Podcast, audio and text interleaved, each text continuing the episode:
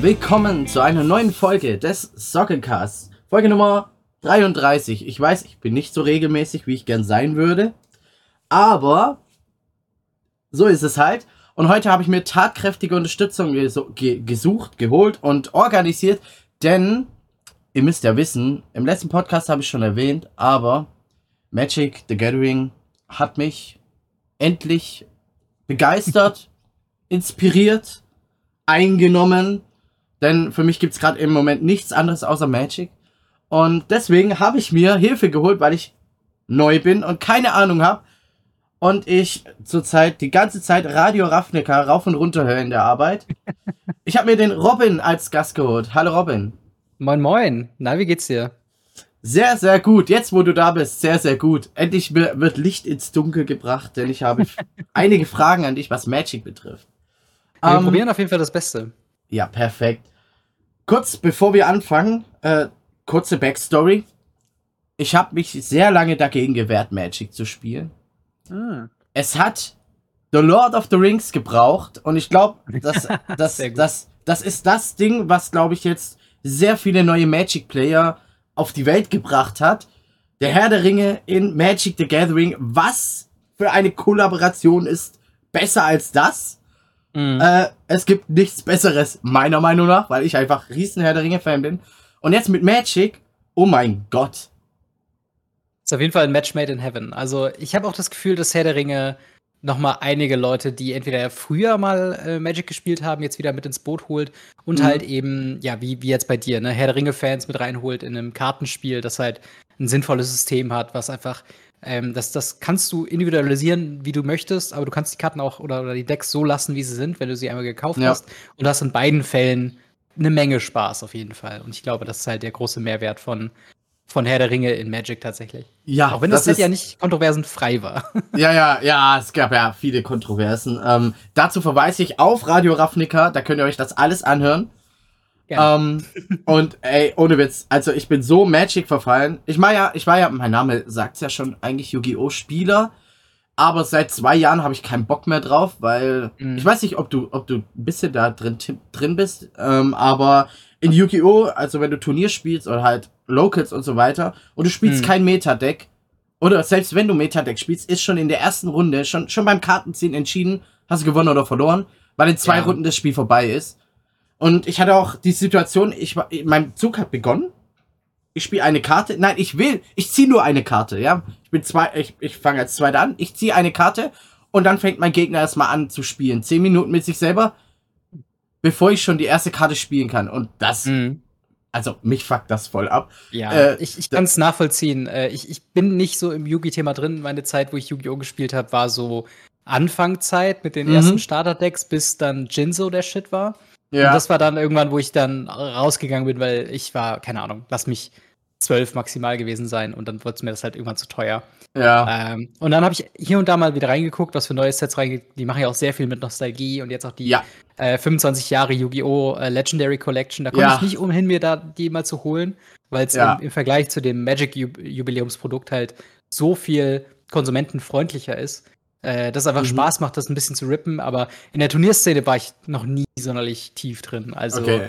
Ähm, aber, aber ich habe viel von, von dem, was du beschreibst, gehört. Also sehr viele äh, Turn Zero Kills oder, oder Turn One Kills und diese Kombos, wo du dann im Endeffekt irgendwie 10, 15 Karten gespielt hast, die fünfmal was aus dem Deck rausgesucht hast und der Gegner ja. hat noch nicht mal gezogen. So.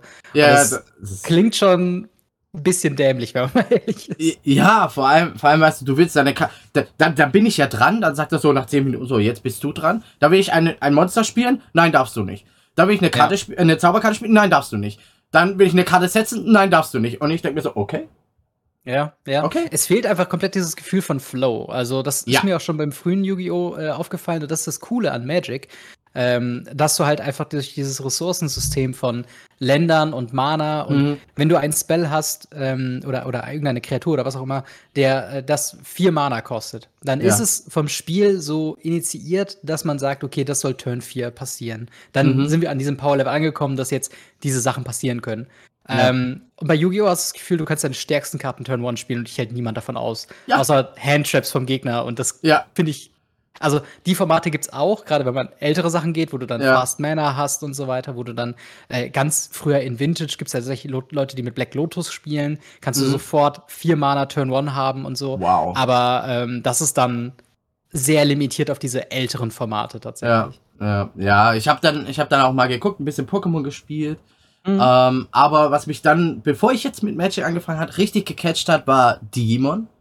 Oh, weil, das Neue? Ja, genau, weil das Ressourcensystem ähm, ist immer so ein Gamble. Wie viel gebe ich mhm. meinem Gegner, wie viel kann ich selber ausgeben, weil man sich ja eine Ressource teilt und das ist halt ja. schon was richtig cool ist und was mir schon richtig Spaß gemacht hat, wo ich mich auch ein bisschen herleiten kann, also Sachen herleiten kann von Magic, weil mhm. die Farben gibt's in, in Digimon wie in Magic und ja. auch so funktioniert das ein bisschen, weil Rot ist ja mehr Aggro, Blau ist mehr Control und so weiter und so fort. Also mhm. ist schon grün billig, große Monster zum Angriff und so. Ja. Also ist schon, äh, man sieht die Similarities und wie das alles zusammenhängt und wo alles herkommt, weil das ja. allererste TCG, was jemals rausgekommen ist, war ja Magic the Gathering. Also bin ich endlich nach 20 Jahren beim Urvater angekommen. Ja. Und also ich bin mir, bin mir ehrlich gesagt nicht 100% ja. sicher, ob es das allererste ist. Ähm, aber es ist auf jeden Fall äh, das, was sich am längsten hält und was von den mhm. heute noch gespielten Spielen am populärsten ist. Also okay. vielleicht gab es frühe Star Wars Trading Card Geschichten so, aber ja, also Magic ist schon da äh, das Einzige, was sich da durchgesetzt hat, tatsächlich. Ja. Ja, ich habe die Fliege auch gerade gesehen. Irgendwo ist sie. Ja, ich war gerade irgendwie, hä, was machst du hier? Ich mache hier ein Interview, verdammt. genau. Also, okay, das war jetzt Geschichte, wie Magic und wie geil und äh, wie hyped ich gerade bin, ohne Ende. Aber jetzt hier, erstmal Frage an dich. Wir reden schon die ganze Zeit mit dir, aber wer ja. bist du überhaupt? Genau, äh, ich bin äh, Robin, auch bekannt als Gamery im Internet. Äh, und man kennt mich wahrscheinlich am meisten von meinem Magic the Gathering Podcast, Radio Ravnica, äh, den ich mit, äh, mit Mark oder MTG Blackset, äh, wie er auch im Internet heißt, mache. Und was wir machen, wir reden jede Woche über meistens News. Das sind Turnierergebnisse von mhm. aktuellen größeren Turnieren. Das sind neue Releases, sehr, sehr viele neue Karten, die jetzt in den letzten Jahren rauskamen. Mhm. Zuletzt auch sehr intensiv im Herr der Ringe. Ja. Ähm, wir reden aber auch über, über Sachen wie ne, Fragen aus der Community. Wir haben äh, manche Segmente, wo wir uns zum Beispiel äh, ja Tribal-Geschichten angucken, ne, was ist irgendwie Vampire gegen Zombies gegen äh, irgendwas anderes und so. Was ist das Beste? Was ist aus einem kompetitiven Rahmen? Was waren mal Tribal-Decks, die mhm. gut funktioniert haben und so weiter? Und versuchen einfach so ein bisschen ja, ein, ein bisschen was von allem zu machen. Aber wenn ich halt beschreiben müsste, was wir, so, so der Bierdeckel-Pitch, dann ist äh, Radio Ravnica quasi deutsche MTG News. Einfach. Also wenn ihr wissen wollt, freitags auf dem Weg zum FNM, was Sache ist, hört uns. Cool, cool. Und da komme ich gleich zur nächsten Frage, weil wer einen Podcast mit News und so weiter über ein bestimmtes Thema macht, der muss ja schon sehr, sehr lange in dem Thema drin sein, damit er sich auch auskennt. Und mhm. da ist meine Frage, wie lange spielst du schon Magic?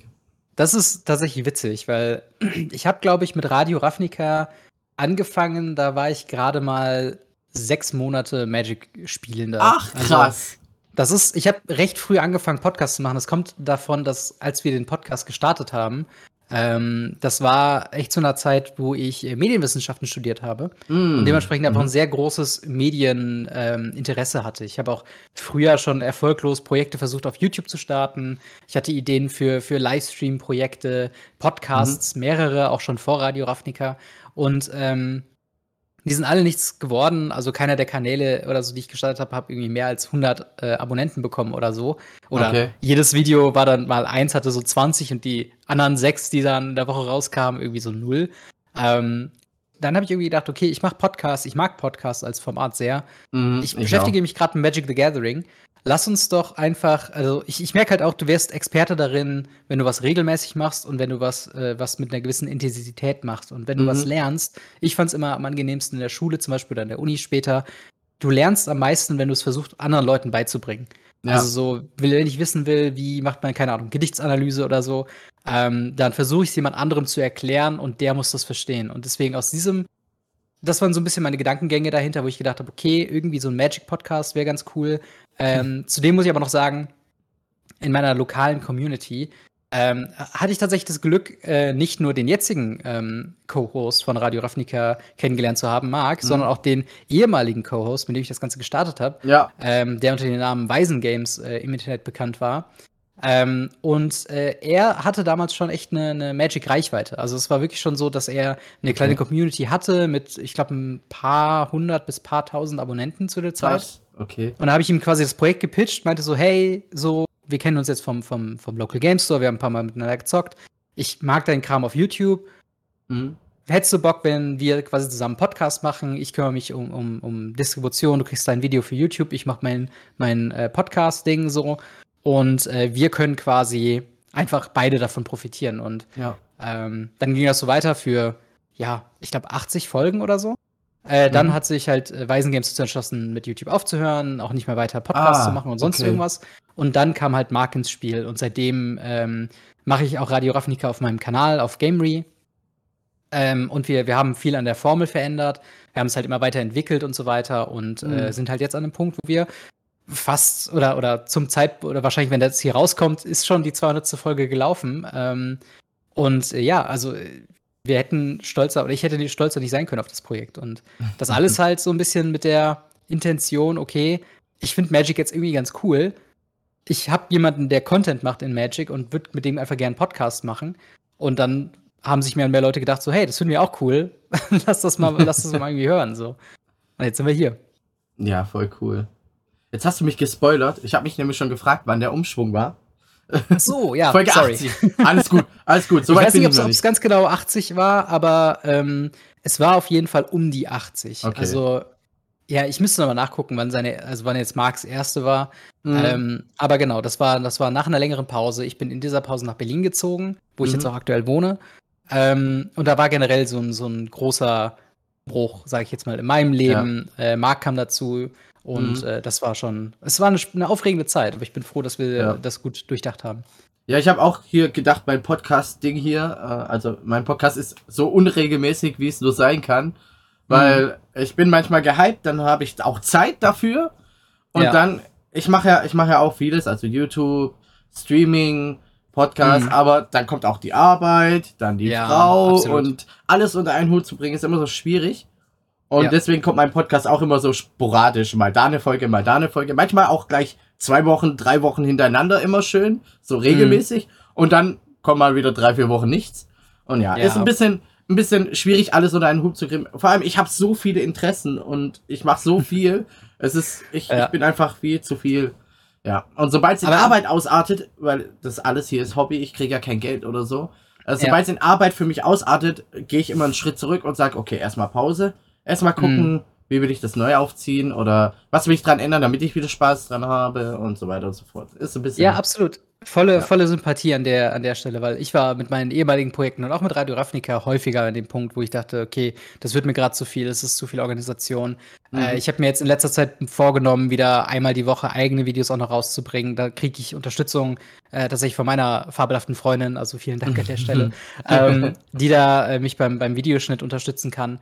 Und ja. das ist halt ein ganz großes Thema. Ne? Also es ist wirklich nicht leicht und ich verstehe auch deinen Aspekt als noch als äh, halt wir ich meine wir sind beide kleine Content Creatoren wir sind im Vergleich ja. mit YouTube Deutschland und YouTube weltweit halt Mikroorganismen fast schon ja. ähm, und dass man da halt die Motivation aufbringt selbst ähm, sich hinzusetzen Woche für Woche neuen Content zu machen vielleicht andere Sachen liegen lässt und so weiter und das ist ja. halt ein schmaler Grad den man da wandern muss also wie viel möchte man in der Woche Zeit neben Arbeit, neben äh, halt Freizeit und neben auch Freundin oder Frau ähm, irgendwie da rein investieren und wie viel ist es halt auch wert. Und das ist halt sehr schwierig zu balancen. Und ja, ja man, man kann es, wenn man es nicht selber mal, mal gemacht hat, irgendwie, glaube ich, gar nicht so ganz nachvollziehen. Man denkt sich dann immer so, ja, was, was meckert ihr denn so rum? Dann macht es ja, ja. einfach nicht. Aber ja, es genau. hat ja diese Leidenschaft, man will es ja auch. Ja, machen, genau, ne? weil es halt Spaß macht. Es macht ja auch Spaß. Voll. Es ist, ja, es ist Arbeit. Auf gewisse Art und Weise ist es ja irgendwo Arbeit, deswegen können auch Leute davon leben. Aber auf der anderen Seite ist es halt manchmal, je nachdem, wie du es aufziehen willst und, und wie, wie hochwertig du es gestalten willst, extrem mhm. viel Arbeit. Deswegen tun auch die ganz großen Streamer und so, die haben ein ganzes Team hinter sich, Das ist ja, ja nicht absolut. nur der eine Dude, der alles macht, sondern es ist ein ganzes Team. Die haben dann einen, einen Cutter, einen Videoproduzenten, einen Tonmensch vielleicht, dann noch, äh, ja. keine Ahnung, Community Manager und weiß der Geier alles. Also vor allem brauchst du sowas ja auch. Als ein einzelnes Sicht kannst du das alles nicht übernehmen. Genau. Ja, das stimmt. Man, man ist so sein eigenes TV-Studio, wenn man, wenn man so will. Ja. Ähm, und man ist aber auch dann gleichzeitig für den Erfolg oder Misserfolg oder Consistency und Nicht-Consistency selbst verantwortlich. Und das Richtig. kann sehr viel Druck aufbauen. Also, Richtig. Ähm, ja, ich, ich versuche mich auch ja. immer wieder neu zu erfinden, weil ich habe angefangen als Opening-Channel. Ja. Ähm, ich habe ja Yu-Gi-Oh! Karten aufgemacht. Äh, vor allem, ich war ja Nische in Nische. Ich habe angefangen mit ASMR. Mhm. Karten aufmachen. Das kam auch extrem gut an. Also teilweise besser als die Sachen heute wenn ich so ja. gucke, was Views sind. Aber ja. ich habe ich hab halt gesagt, Alter, es ist total schwer, ASMR aufnehmen zu können, weil dann ist der Nachbar draußen laut, dann Podcast mhm. oben irgendwie ein Nachbar, dann hast du Kind, was schreit. Also sowas aufzunehmen ist extrem schwer. Deswegen habe ich alles umgestrukturiert. Ich versuche immer umzustrukturieren. Im Moment ist auch wieder nur hauptsächlich Openings, obwohl ich davon ja. komplett weg will. Weil A, es geht ins Geld, was ich einfach nicht mehr habe. Ja, Vor allem absolut. dank Herr der Ringe gar nicht mehr. Aber ja, Genau. Das sei mal so außenrum. Aber ja. die eine, eine wichtige Frage, die ich dir auf jeden Fall stellen muss, weil von meiner Geschichte wissen wir es jetzt, aber wie bist du denn zu Magic gekommen? Ja, genau. Äh, das ist auch eine lustige Story. Denn ich hatte, äh, also mein, mein Lebenslauf bisher ist auch nicht üblich, sag ich mal. Ich habe ähm, quasi erst meinen Realschulabschluss, also ganz normal Grundschule, Realschule äh, und dann Realschulabschluss gemacht. Ähm, und habe dann erstmal gearbeitet für, also drei Jahre Ausbildung, eine, äh, ein Jahr dann äh, im Büro. Und das war der fabelhafte und kreative Beruf des Verwaltungsfachangestellten. Oh, wow. Ähm, also gar nicht das, was ich eigentlich machen wollte, als jemand, der damals schon Gaming mochte, der damals schon YouTube mochte, der diese mhm. Internetkultur sehr abfeiert. Und du sitzt dann da und, und nimmst Anträge über Fax irgendwie entgegen. Und du denkst dir so, nee, das ist irgendwie nicht meine Welt. Und dann habe ich halt mich sehr viel herum überlegt, weil klar, ne, Geld auf der einen Seite, äh, sich selbst ja. ausleben auf der anderen Seite so. Ähm, hab dann Abi gemacht. Ähm, mhm. Und in meiner Abi-Zeit, das war quasi auf so einem Weiterbildungskolleg, also waren alle schon über 18, alle wussten schon, was sich da irgendwie hinter verbindet. Also es war nicht dieses typische Gymnasium, irgendwie Drama mit pubertierenden Teenagers oder so, sondern es waren schon alles sehr, sehr erwachsene Leute, die dann schon wissen, okay. Ja, okay, Mathe macht jetzt hier keinen Bock, aber ich brauche halt das Abitur, für, damit ich was anderes machen kann. So. Ja. Ähm, und da hatte ich tatsächlich einen Mathelehrer, der sehr cool war, weil er war super Fantasy-Nerd, er war Herr der Ringe, oh. Mega-Nerd. Ich hatte bei ihm einen, einen äh, Wahlprojekt, Wahlkurs, wie man auch nennt, ähm, wo ich mich äh, zwei Semester lang, also ein Jahr lang, mit dem Rubik's Cube beschäftigt habe. Ich oh, habe gelernt krass. zu Speedcuben. Ich habe ähm, quasi mich hingesetzt und wir mussten halt am Ende dieser Projektzeit halt eine, eine Projektarbeit quasi ausfeilen und die dann präsentieren. Und das war halt sehr viele Elemente von ähm, Mathematik, von wie viele Chancen gibt es. Mhm. Ähm, mein Endprojekt war im Endeffekt das Vorstellen von Variationen vom, vom klassischen Rubik's Cube.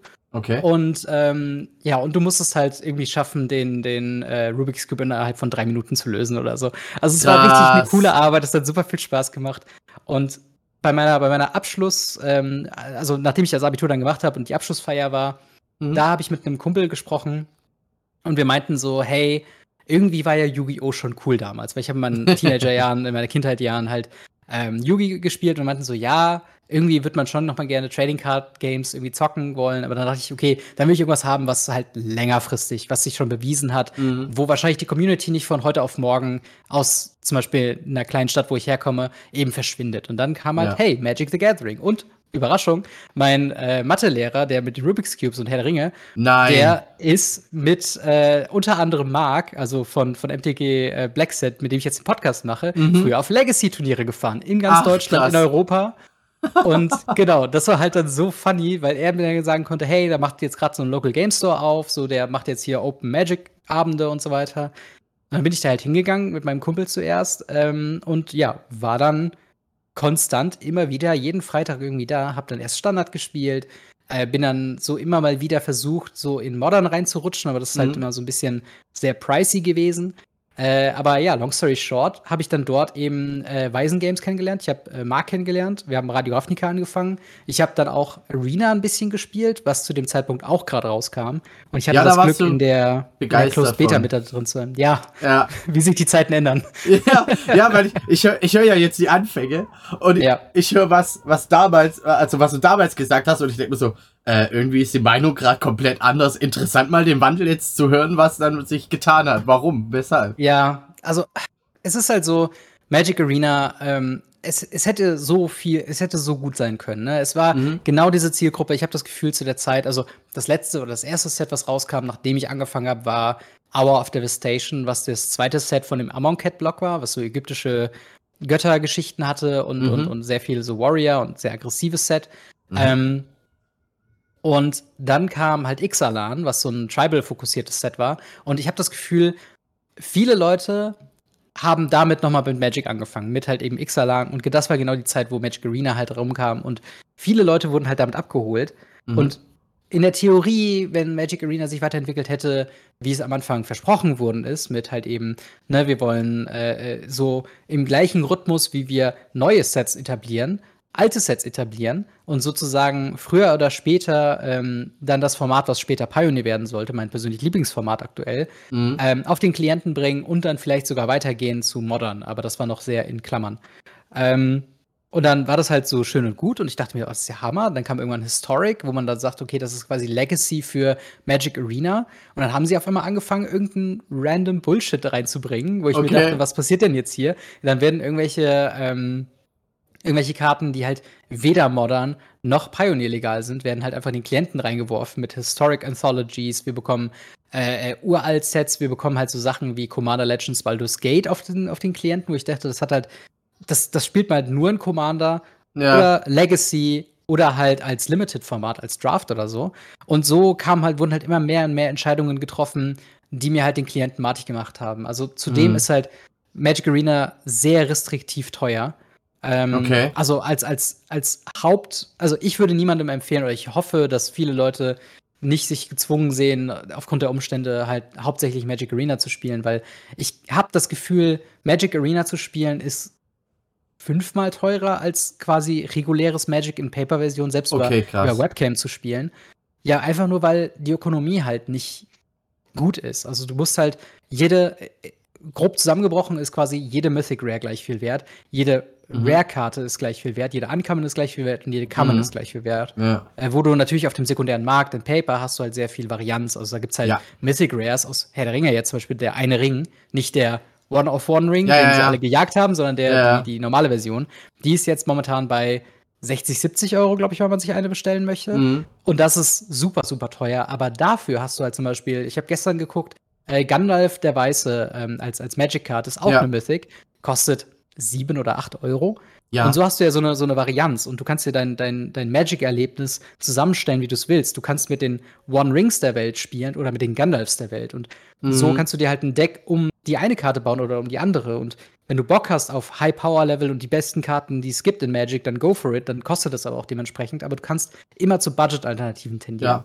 Und ähm, diese, diese Auswahl hast du halt nicht. Also auf Magic Arena gibt es de facto keinen Grund, nicht das beste Deck zu spielen, weil die Anzahl an Mythic und Rares, die du pro Deck baust, sind gleich. Also du ja. kannst dir das beste Deck in einem Format craften und bezahlst dafür, keine Ahnung, 10 Mythics, äh, irgendwie 30 Rares und ein paar Uncommons. Oder du kannst für dieselbe Anzahl von Mythic und Rares irgendein Jank-Deck zusammenbauen, was nicht funktioniert, wo du nacheinander immer wieder verlierst in der Queue. Ja. Ähm, und, und das macht halt keinen Sinn. Es gibt keine Budget-Option auf Arena und das macht es halt so ein bisschen, mhm. ein bisschen traurig. Und ja, irgendwann habe ich halt aufgehört, Arena zu spielen. Jetzt aktuell bin ich wieder so ein bisschen ganz leicht eingekehrt, weil ich jetzt, ich war jetzt drei Wochen im Urlaub vor nicht allzu langer Zeit mhm. und hab's da mal auf dem Handy ein bisschen gezockt, weil ich dachte, ach komm, gibst du dem Ganzen noch mal eine Chance. Ähm, Hauptsache aber Magic. Ja, Hauptsache nicht Magic. genau, irgendeine Form von Magic muss halt irgendwie rein. So. ähm, ja. Aber, aber ja, das ist so ein bisschen, deswegen hat meine Meinung sich bei, bei Arena so ein bisschen verwandelt, mhm. weil viele Entscheidungen getroffen. Also wir haben ja auch Digital-Only-Karten, die mir komplett egal sind. So. Ja. Ähm, jetzt gerade zum Zeitpunkt der Aufnahme wurden Anthologies für das Format Explorer, was später Pioneer werden soll, ähm, quasi angekündigt. Und das ist eigentlich so die direkteste Möglichkeit, Karten ins Format zu bringen, die uns dann näher an Pioneer bringen sollen. Und mhm. sie haben halt Karten ausgewählt, 25 neue Karten und davon sind zwei vielleicht, die man tatsächlich in Pioneer spielt. Okay, Der Rest sind irgendwelche, ist irgendwelche Nullmana äh, äh, Equipments, die so ein Schild sind, was, was niemand spielt. Was soll das? Das ist einfach nur verschwendeter Platz. Und ich habe okay. das Gefühl, sie ziehen halt alles so weit auseinander, um das maximale Profit rauszuziehen. Und mm. Magic an sich ist so schon teuer genug, da brauche ich nicht nur Arena. Ja, ja, klar. Ja, ich, ich butter da eigentlich gar kein Geld rein, deswegen.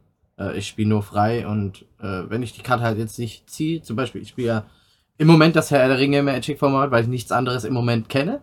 Ja. Und ich habe mir, ich hab mir jetzt zwei Orc Army Decks gebaut, äh, die so mhm. halbwegs funktionieren, aber es fehlen Karten. Und ich habe zwar diese Wildcards zum Erstellen und so weiter, aber ich habe schon alles ausgeschöpft, ähm, was mir ja. am Anfang gekommen ist. Und ja, die Decks sind okay. Ich meine, ich bin jetzt Funkenrang 1, das ist nichts. Mhm. Aber ich komme ich komm schon voran.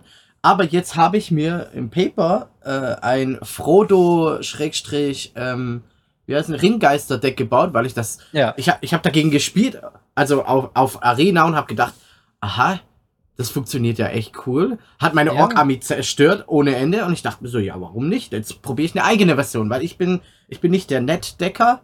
Ähm, mhm. Also ich, ich, ich, ich versuche immer, ich will durch mein eigenes Können was erreichen. Also mhm. Äh, durch meine eigenen Ideen. Und deswegen, ja, ich tue ab und zu mal erstmal schauen im Internet, okay, was sind so die Kernelemente für das Deck? Auf was muss ich achten? Was sind so die Kernkarten, die, um die sich alles dreht? Aber was gibt's dann andere für Formate und dann ziehe ich mir, also andere Deckmöglichkeiten und dann ziehe ich mir immer mhm. das Beste raus. Oder wo ich sage, okay, das will ich drin haben, das will ich drin haben.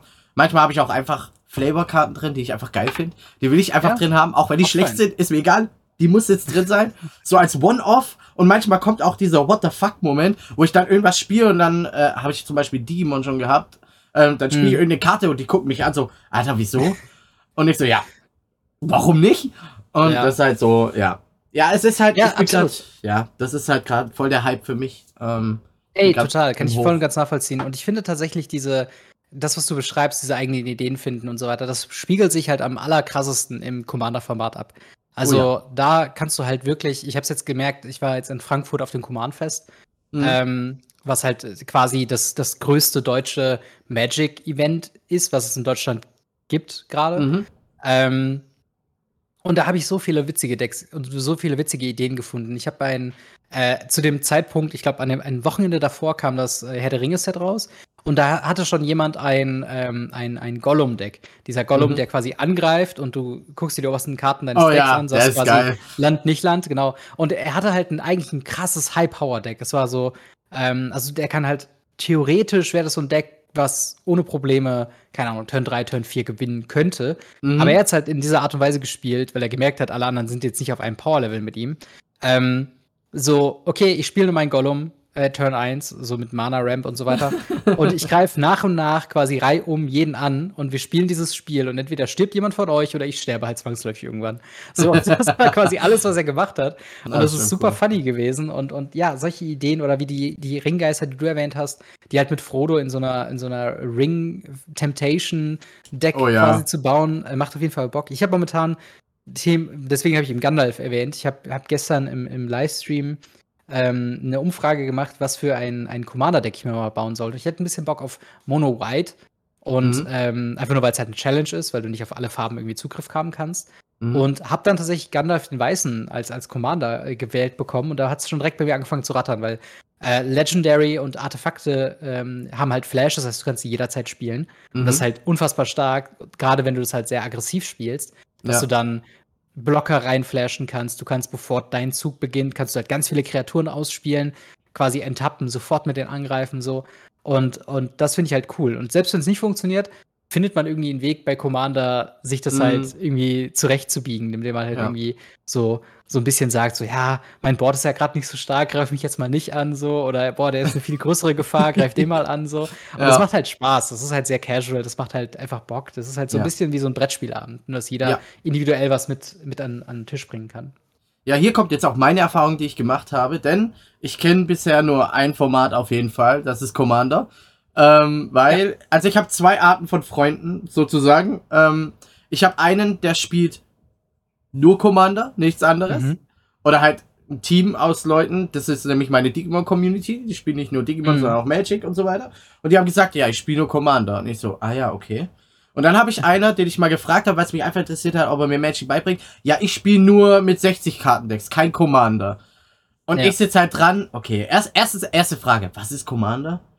Äh, was ist das und so weiter. Ja. Und dann ähm, war ich halt wieder auf einem Digimon Locals und aber ich habe ich hab schon gesagt, Alter, ich will mit Magic anfangen und ich habe schon vorbestellt und weiß was ich. Mhm. Und dann hat er gesagt, ja, ich habe mein Commander Deck da, äh, hol dir doch ein Commander Deck, da können wir spielen. Und dann war halt hier äh, glücklicherweise das äh, Galadriel Deck bei mir im Local oh, nice. äh, in, äh, Galadriel sage ich schon, das Eowyn, das Reiter von Rohan Deck Commander Deck ah, ja, schon da. Geil. Das ist richtig geil. Und ich habe damit angefangen. Und er hat halt ein älteres Elfendeck, was äh, grün-schwarz ist und was darauf halt zieht, viele Tokens mhm. zu erzielen und Karten zu ziehen, was jetzt für den Okish Bowmaster natürlich die Chance wäre.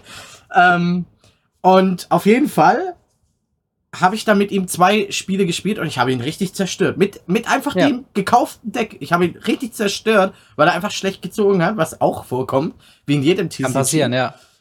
Und es war ein ultra geiles Erlebnis. Ich dachte mir so, ja, ich hab's voll drauf. Und ey, vor allem, ich hab da, ich hab die, ich hab die, die, die, äh, wie heißt die, die Eowyn draußen gehabt und mhm. noch so ein Dude und die ganze Zeit äh, äh, Soldatentokens erstellen. Mein Spielbrett war, äh, mein, meine Matte war einfach so voll gespammt ja. mit irgendwelchen 1-1-Soldaten, die halt dann angegriffen haben. Es war halt so unglaublich cool und hat so Spaß gemacht. Ja. Und eine Woche später habe ich dann ihn und noch ein paar Leute eingeladen und noch ein anderer YouTuber-Kollege, den ich hatte von Yu-Gi-Oh! Mhm. Ähm, hatte ich alle da und wir haben gesagt, ja, wir spielen jetzt Commander.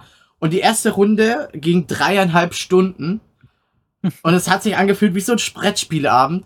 Und ja. es hat halt dreieinhalb Stunden gedauert, weil wir gesagt haben, die Regel, hey, was ist denn, wenn jetzt äh, Spieler A angegriffen wird, aber Spieler B für ihn blocken will? Wollen wir das zulassen oder nicht? Und so, hm, ja, wenn es ihm was bringt, warum nicht? Und das hat ja. halt, das hat's halt so in die Länge gezogen, weil da der eine gesagt hat, oh scheiße, wenn ich jetzt angreife, dann blockt vielleicht der. Ja, nee, dann mhm. lass ich's lieber mit dem Angriff, damit ich noch blocken kann und so. Und das hat sich halt so gezogen und ich hab, was habe ich gespielt? Äh, da habe ich auch äh, Reiter von Rohan erstmal gespielt. Mhm. Und ich habe sogar gewonnen irgendwann, weil ich dann äh, eine Karte gespielt habe, dass ich einfach die ganze Kreaturen von dem Spieler A für mich mm, benutzen kann. Ja, ja. Und damit habe ich dann Spieler B angegriffen. Der war dann raus. So und dann ging es ja. halt weiter hin und her und irgendwann habe ich dann gewonnen. Und beim zweiten, bei der zweiten Runde haben wir gesagt, okay, das machen wir jetzt nicht mehr. Wir spielen es mhm. normal, weil sonst zieht sich das wieder in die Länge. Äh, Spoiler Alert, die Runde ging dann zweieinhalb Stunden. Bis vier Uhr morgens oder so.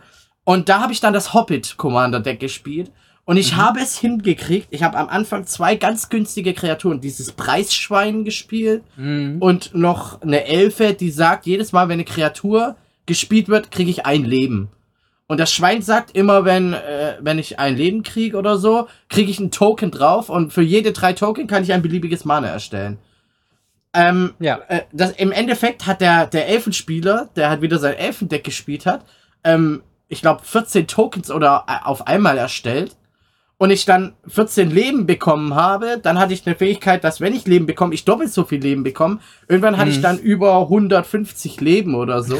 mein Schwein hatte über 45 Counter drauf. Und äh, hätte ich Bilbo draußen gehabt, hätte ich alle Kreaturen aus meinem Deck einfach spielen können, so. Weil ja. Bilbo sagt, wenn du 111 Leben hast, kannst du ihn entfernen und dann halt alles ja. spielen, was ja. du hast. Und ich hatte leider keine Bilbo, weil ich mich für Frodo und Sam entschieden habe. Und ja, im Endeffekt, der Typ, der dann halt seine 14 Tokens hatte, die waren ja eigentlich 1-1, die wurden dann durch diverse Karten auf 4-4 hochgestuft. Und dann mhm. hat er halt mich mit zwei Schlägen halt komplett rausgenatzt, weil er dann gesagt hat, ja, ich greife mit einem an. Erstmal kriegst du 65 Schaden. Dann darf ich mir jetzt einen aussuchen, der bekommt nochmal den Schaden, den du gekriegt hast, nochmal oben drauf als Angriffspunkt. Mhm. Boom, du kriegst jetzt 200, was weiß ich, Schaden. Und ich hock dran. Okay, war nice. Big Brain Move, warum nicht? Ja. Ja, ja es war, es hat so viel Spaß gemacht und es war jetzt nur Commander. Ja, um, ähm, absolut. Und das ist halt das Ding. Bei, bei Commander hast du halt auch, oder habe ich persönlich ganz häufig die, die Situation, dass selbst wenn ich verliere, habe ich Riesenspaß gehabt. Also, ja! Äh, ich habe letztens mit, mit äh, einer Gruppe ähm, halt gespielt, die ich vorher alle nicht kannte. Das waren so irgendwie zwölf Leute, die sich getroffen haben nach der Arbeit irgendwie. Und ich bin dann dazugekommen. Und ähm, da war es halt auch so, dass halt viele waren halt auch super unerfahren, haben ihr erstes Precon, also diese Pre-Constructed Decks, die du auch meintest, so einfach mhm. aufgemacht, gesleeved, gespielt. Ähm, und selbst da war es dann so, dass ich halt ähm, ja irgendwie als Zweiter rausgeflogen bin, aber trotzdem dieses ganze quasi so dieses Überzeugen der neuen Spieler, die noch nicht so ganz wissen, so, mhm. okay, wie, wie geht so ein, so ein Threat Assessment? Also wer, welcher Spieler ist jetzt gerade der Gefahr sollte man zusammenarbeiten, um einen rauszunehmen ja. oder wo macht es halt nicht so viel Sinn. Und ähm, da war quasi der, der Spaß bei mir, als jemand, der halt hinter einem anderen Deck zurückgeblieben war, war halt mhm. wirklich so dieses Überzeugen, guck mal, wenn er mich jetzt rausgehauen hat, dann seid ihr als nächstes dran so. Und ja. ihr müsst jetzt handeln und wir müssen, wenn wir jetzt noch zusammengehen, können wir ihn noch rausnehmen. und das hat am Ende ja. funktioniert, aber es war, also ich war dann direkt als Zweiter sozusagen dran. Aber ja. das war halt fein für mich, weil ich habe meinen Spaß quasi da schon gehabt. Und ähm, cool. ich, ich, finde, Commander ist halt gerade dadurch, dass es halt so Multiplayer-mäßig ist, hat es mehr was von, von Risiko als mhm. halt wirklich, ähm, ja, so dieses, dieses klassische 60-Karten-Magic, was ja. eine ganz andere Nische bei mir ist. Also mhm. 60-Karten-Magic, gerade halt wirklich Pioneer als Format, das hat halt für mich so dieses, diesen kompetitiven Edge, wo ich halt ja. versuche, bei Commander vorher abzuklären, hey, wie viel Spiel Spielerfahrung habt ihr, mit welchen Decks wollt ihr spielen, was sind eure Commander, wie wollt ihr gewinnen? Ähm, und passe dann meine Deckauswahl dem an, damit wir mhm. ungefähr alle auf einem Level sind, ist es halt bei Pioneer ganz klar definiert, so, ähm, niemand sollte salty sein, wenn du das beste Deck im Format einfach mitbringst und dann damit ja. gewinnst. So. Mhm. Die anderen müssen halt dann drumherum navigieren.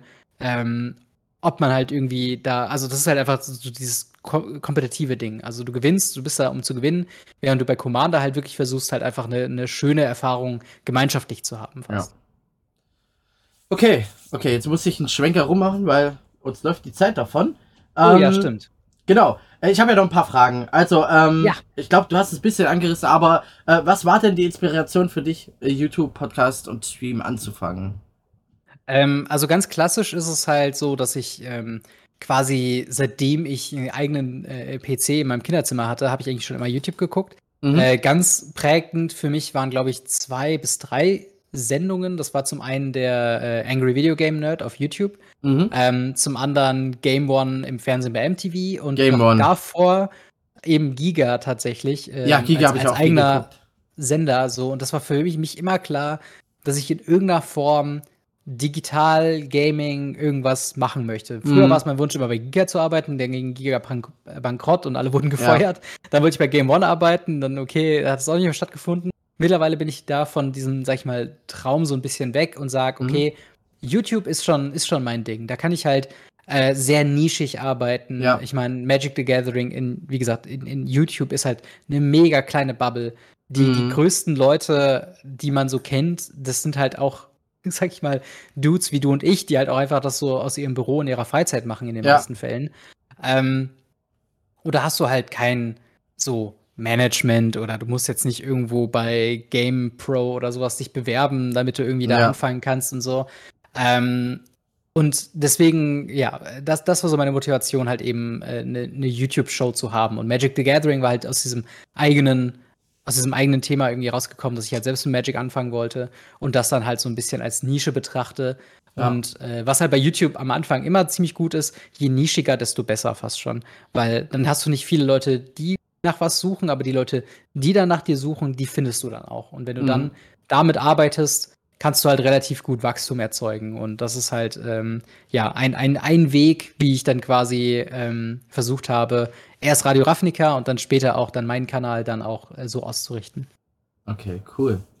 So, jetzt haben die anderen schon, äh, die, der eine oder andere hat rausgehört, ich bin extrem begeistert für Magic und du auch. ähm, und da stellt sich doch sich die Frage, äh, wie fange ich mit Magic an? Und ja. Leute, hört mir zu, macht es nicht wie ich. Äh, ich komme aus einer ganz anderen Bubble, ich habe es falsch angefangen. Deswegen, mhm. ähm, ich, ich erzähle jetzt Sachen, die ich richtig gemacht habe und Sachen, die ich falsch gemacht habe. Ja. Richtig war von mir, und das ist der größte Tipp, den ich für euch habe, ähm, wenn ihr schon eine Community habt oder wisst, wo ihr hingehen könnt zum Spielen, fragt erstmal nach, was die so spielen, worauf die Bock haben, damit, damit ihr auf jeden Fall wisst, der kann mir erklären, auf was es ankommt. Mhm. Das zweite ist, holt euch das Starter-Kit. Das Starter-Kit ist das Beste, um mit ja. wirklich, da, da, ich glaube, ich glaube, Magic hat damit das beste Produkt gemacht, um überhaupt TCG anzufangen. Also, es gibt kein besseres Starterprodukt als das Starterpaket von Magic the Gathering. Erstens, es ist günstig. Zweitens, mhm. du musst es dir, du kannst es dir für dich alleine holen oder du kannst es zusammen mit einem Freund holen. Jeder schmeißt eine Zähne rein oder was es, je nachdem, was es kostet. Und ihr könnt beides sofort loslegen. Äh, drittens, ihr kriegt einen Code, das heißt, ihr könnt auch auf Arena genau dieses ja. Deck spielen. Das heißt, ihr könnt euch einfach die ganze Zeit damit beschäftigen. Oder wenn es halt alles nur für euch habt, dann habt ihr halt zwei verschiedene Decks, mit denen ihr euch schon anpassen könnt und anfangen könnt. Dann gibt es mhm. auch die äh, vorgefertigten Commander-Decks, wenn ihr sagt, okay, ihr habt einen, der spielt nur Commander. Egal welches ihr nehmt, ihr werdet Spaß haben. Äh, da reicht ein ja. Deck und fertig. Ihr könnt unendlich lang spielen und es wird nie sozusagen outdated, je nachdem, wie, wie ihr wollt. Äh, ihr habt immer Spaß damit. Also das ist meine Erfahrung. Ich habe nur... Okay, ich habe alle Decks. Aber äh, ich habe nur das eine offen im Moment. Und mhm. ja, mein Fehler war, und ähm, das kommt daher, dass ich ja Yu-Gi-Oh! und äh, Demon-Spieler bin. Ich habe mir auch Displays besorgt. Mm, ähm, ja. Wie gesagt, es ging jetzt ganz schön ins Geld. Ähm, deswegen verkaufe ich gerade meine ganzen Yu-Gi-Oh! Sachen, äh, Seed-Produkte und so weiter. Ähm, aber ähm, was gut war, war dieses Jumpstart-Ding, was ich geholt habe. A, es ist das günstigste von den ganzen Dingern. Und B, kannst du da auch ein paar Leute einladen und sagen, hey, lass uns doch mal Magic spielen. Ihr nehmt zwei, da, Jumpstart, äh, für die, die es nicht wissen, das ist so ein Set, da sind 18 Booster drin. Und in einem Booster sind so 20 Karten mit Länder, mhm. mit Kreaturen und alles, was man braucht. Und dann sagt man, sagt Jumpstart, ihr nehmt zwei von den Boosterpackungen und sucht euch zwei aus. Es gibt verschiedene Themen, für jede Farbe eins. Und ihr mischt einfach zwei zusammen, boom, ihr habt ein Deck, ihr könnt loslegen, ihr könnt Magic spielen. Und so kann man dann sozusagen sich Leute einladen, die sagen, hey, ich will Magic spielen, aber ich habe kein Deck. Erstens, ich will mir kein Geld ausgeben und keine mhm. Ahnung. Und ihr habt einfach Varianten, könnt anfangen, loslegen, fertig. Dann ja. habe ich mir auch Draft äh, Display geholt und Set Display und ich habe ja, mir eigentlich, ich habe ich habe jetzt gesagt, okay, ich, ich, ich kack einfach mal rein, äh, weil ja. Magic, vor allem bei mir hat das FOMO-Prinzip komplett gehuckt. Mhm. Ähm, es hieß nämlich, äh, das Ding ist ein One-Shot, es wird einmal produziert, dann nie wieder. Und als Herr der Ringe-Fan habe ich gesagt, ich muss alles haben, bis auf die Collector-Display, weil das ist mit so viel Geld. Ähm, das war echt schon arg teuer. Und diese eine, diese, diese eine Form von dem einen Ring interessiert mich nicht. Ähm, ja. Kann ich mir eh nicht leisten. Ich meine, wäre schon nice. Ich meine, wer will das nicht? Aber mhm. ähm, ja, äh, ist, ist jetzt nicht mein Ding gewesen, aber ja, macht es nicht wie ich, holt euch nicht alles Mögliche, sondern hier mein Tipp, holt euch die Starter-Sachen und ja. den Rest, was euch interessiert, macht euch schlau dann, auf was ihr gehen wollt, informiert euch, spielt mit anderen Leuten, fragt, was spielen die so und mhm. dann holt euch die Karten einzeln. Da kommt ihr viel günstiger weg. Ähm, Habe ich auch gesehen bei Herr der Ringe zum Beispiel. Ähm, fast jede Karte ist nichts wert. So, vor allem die, eine der teuersten sozusagen, vor allem die Rares, äh, ist der Orkish Bowmaster. Äh, und äh, ich habe keinen gezogen. Ich habe ein Display aufgemacht, ich habe Jumpstart aufgemacht, ich habe Bundle aufgemacht, ich habe Pre-Release-Kit aufgemacht. Kein einziger Orkish Bowmaster. Ja, und es ist nur halt eine Rare. Es ist nur eine Rare-Karte. Also in Yu-Gi-Oh! hättest du die schon zehnmal gehabt. Gefühlt. Mhm. Ähm, außer es ist halt, ich schätze mal, also ich weiß nicht, ob es in Magic das gibt, aber ich schätze mal, der Orkish Bowmaster ist so, ein, so eine Shortprint-Karte, wo es halt einfach weniger gibt. Gefühlt ja. habe ich das Gefühl, aber ich weiß nicht, ich kenne es ja nicht, weil ja. ich Displays noch nie von Magic aufgemacht habe. Ähm, es ist, sowas ja. ist mal so eine Diskussion. Also es gab, ähm, äh, ich weiß nicht, ob du die Karte kennst, aber Fatal Push ist so eine Karte. Ähm, das ist eine Karte, die wurde geprintet äh, in, in Color Dash oder Ether Revolt, also es ist im Color Dash Block das zweite Set. Mhm. Ähm, und das, eine, das war eine Uncommon, also eigentlich eine, von der du in jeder Booster drei verschiedene haben kannst. Ja. dementsprechend sind die in den meisten Fällen nicht sonderlich selten. So. Ja. Ähm, dadurch, dass Fatal Push aber eine Constructed Megakarte war, also die hat fast jedes Deck, die die spielen konnte, hat die gespielt viermal in 60 Kartenformaten. Okay. Ähm, war die halt super heiß, heiß begehrt und war dann 10, 15 Euro teilweise äh, mhm. äh, für eben eine Uncommon, was halt crazy war. Und da gab es halt sehr viele Theorien über ähm, ne, wie werden Karten geprintet, wie sind die Print-Sheets, wie werden die ausgesucht. Äh, natürlich drei Slots sind weniger als die zehn Common-Slots, die du hast, ganz klar. Ja. Ähm, und wir haben ja sowas ähnliches jetzt auch bei, bei Herr der Ringe mit den Nazgul, mit den äh, Ringgeistern, die ja dann auch ähm, teilweise ja. 8 bis 10 Euro wert sind, weil es neun verschiedene ja. Artworks gibt und alle wollen neun haben. Ähm, mhm. Und ich, es ist halt schwierig. Ich kenne mich mit den eigentlichen Prozessen dahinter jetzt nicht so aus. Ich weiß nur, dass mhm. viel spekuliert wird. Und ähm, es gibt immer Leute, die glauben, dass halt ähm, Sachen geshortprintet sind, dass sie aufgrund der Anzahl, wie die Sheets verteilt sind, also die, die, die wo quasi alle Karten links nebeneinander quasi gedruckt werden und mhm. dann werden sie ausgeschnitten und dann in den Booster gepackt. Das ist der Art und Weise, weil ich glaube, es gibt irgendwie 51 Slots. Und das heißt, bei der Anzahl an Rares muss es manche Rares mehr geben als andere. Mhm. Also nagelt mich nicht drauf fest. Ich weiß, dass ja. es dazu, glaube ich, keine offiziellen Informationen gibt, aber mhm. es gibt immer Leute, die das ähm, in den Raum stellen und ich bin mir nicht hundertprozentig ja. sicher, ob es wahr ist oder nicht. Aber ja, die Theorien gibt es auf jeden Fall. Ja, ja. Ähm, gibt es Ergänzungen? Hast du da noch Ergänzungen? Oder habe so, ich, ja, hab ich ähm, Mist erzählt? Ich habe lustigerweise, mein, mein erfolgreichstes Video auf YouTube ist tatsächlich, wie man mit Magic the Gathering anfängt. Und äh, es geht acht Minuten, äh, also schaut gerne mal rein. Ähm, aber äh, im Groben und Ganzen würde ich dir, würd ich dir zu, ähm, zustimmen, dass du, du, du kannst unfassbar viel Magic spielen, ohne einen Cent ausgegeben zu haben. Ein großer Teil dazu ist es am Anfang sehr gebashte Arena, weil mhm. eben das als Free-to-Play-Klient, du kriegst fünf äh, farbige Decks, ähm, also so Einsteiger-Decks, ja. mit denen du sofort loslegen kannst, die super sind gegen Sparky, also gegen den äh, äh AI-Companion, den du mhm. da haben kannst, gegen den du einfach so viele Spiele spielen willst, wie du Bock hast. Ja. Ähm, um die Regeln zu lernen, um erstmal zu wissen, okay, jede Runde darf ich ein Land spielen, äh, Spells darf ich nur in meiner Mainface spielen, das sei denn, sie haben Flash oder sind Instants. Ähm, ne, so die ganzen Geschichten, die lernst ja. du halt da sehr gut. Und ich würde jedem raten, der sich interessiert für Magic the Gathering, alles Mögliche auszuschöpfen, bevor man sich Booster holt. Ich würde sogar sagen, etablierte Spieler kaufen sich immer noch sehr zu viele Booster.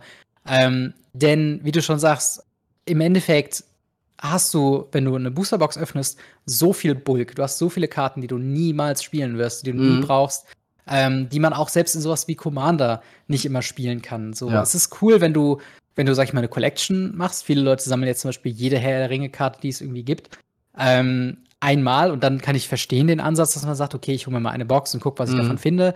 Aber ja, wenn du, wenn du Decks baust, du brauchst meistens sehr spezifische Karten. Ja. Äh, wenn du selbst ein Commander-Deck baust, brauchst du lieber 99 der 100 Karten, also lieber 100 spezifische Karten individuell einzeln kaufen auf so Plattformen wie Card Market ja, oder äh, anderen ja. Card Kingdom oder, oder was es da halt noch so alles gibt, ähm, lieber das machen und man wundert sich vielleicht, dass manche Karten wirklich teurer sind als andere und man denkt sich so, ja, okay, da hätte ich mir jetzt schon irgendwie fast ein, keine Ahnung, ein Bundle oder sowas kaufen können für 30 Euro oder so. Mhm. Der Fakt ist allerdings, dass man in der Regel mit Einzelkarten immer Geld spart. Also, ja.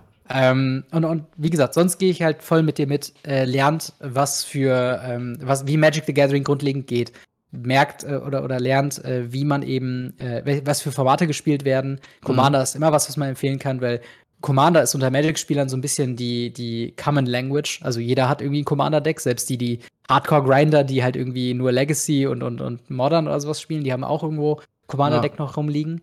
Und ähm, ja, und, und versucht wirklich am Anfang nicht zu over, overbuyen, weil das, ich glaube, ich habe so viele Leute gesehen, die im Local Games Store angefangen haben, den halben Laden leer gekauft haben mit Booster Packs und Bundles und, und, und Sleeves und, und Playmats und diesen ganzen Zusatzkram, der nett ist, aber mhm. wenn du versuchst, Angeln zu lernen, kaufst du ja auch nicht die Profi-Angel und die goldene Schnur oder was es da gibt. Ja, ja, sondern ja, du fängst ja auch erstmal ganz, ganz rudimentär mit der Mechanik an. Und dann irgendwann, wenn du dich wohlfühlst in dem Hobby, dann bist du bereit für die, für die teureren Sachen. Also gerade weil du sagst, das Draft Booster Box, die sollte man sich nie kaufen zum Öffnen, sondern die sollte man nutzen zum Draften. Und dafür muss man ja. lernen, wie geht Draften. Ja. Und das lernst du halt im Local Game Store oder auf Magic Arena. Und ähm, ja, ich meine, ich verstehe ich verstehe den Spaß komplett. Also Booster Rippen ist halt, macht halt Spaß, aber ja. so ist halt auch Lotteriespielen macht auch Spaß, so ist aber trotzdem nicht so empfehlenswert.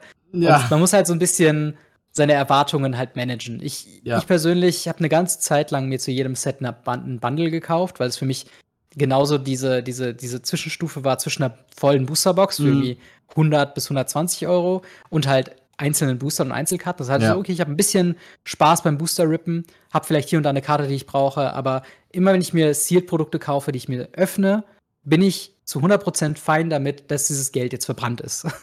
Ja. Also, bestes Beispiel, ich habe mir einen, Booster von Herr der Ringe geholt, einen Collector-Booster, für 40 Euro. Oh, und ich habe diesen Kauf getätigt mit dem vollen Wissen, dass diese 40 Euro jetzt gerade einfach in den Ofen und verbrannt und weg. So.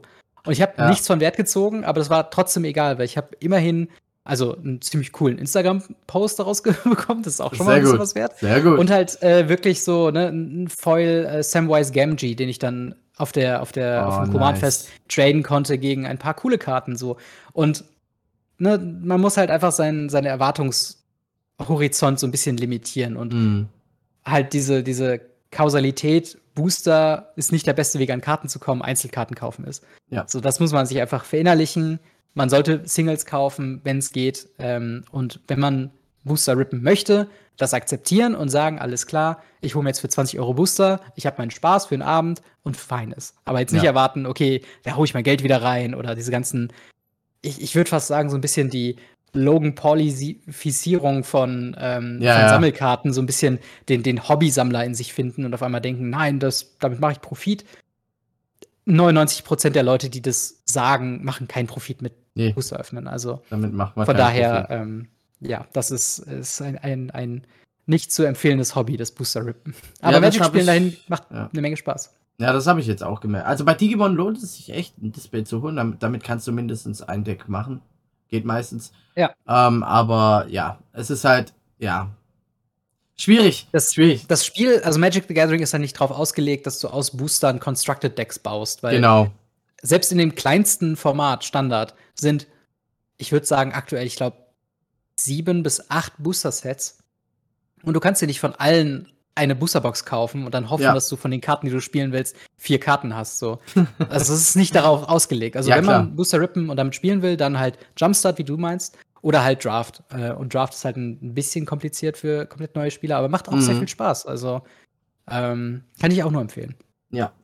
Genau, äh, dann kommen wir gleich zur nächsten Frage-Kategorie, nämlich äh, Magic the Gathering-Formate.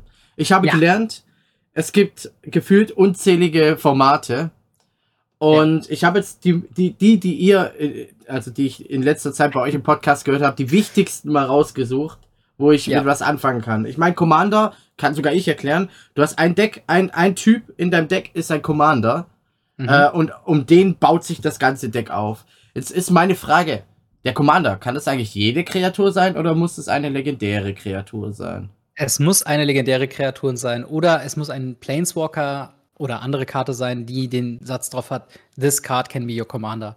Ah, ja, ähm, okay. Ein großer Punkt sind ja die Planeswalker. Wizards of the Coast hatte, also der, die, die äh, Verleger oder, oder, oder äh, Hersteller von Magic the Gathering haben vor, ich würde fast sagen, 10, 15 Jahren den Planeswalker-Kartentyp rausgebracht. Mhm. Und das sollte so ein bisschen äh, so die Helden sein. So ein bisschen wie wenn du Overwatch spielst. Also ja. sollst du dich halt identifizieren mit deinen Planeswalker und die sollen halt irgendwie in jedem Deck optimalerweise gespielt werden. Das Ganze ist es nicht gekommen, aber eine ganz große Diskussion bei Commander war halt immer, sind Planeswalker Commander? Und das, was, also vielleicht ein bisschen behind the scenes, Commander als Format kommt nicht von, von Wizards of the Coast, das kommt von Fans von Magic the Gathering.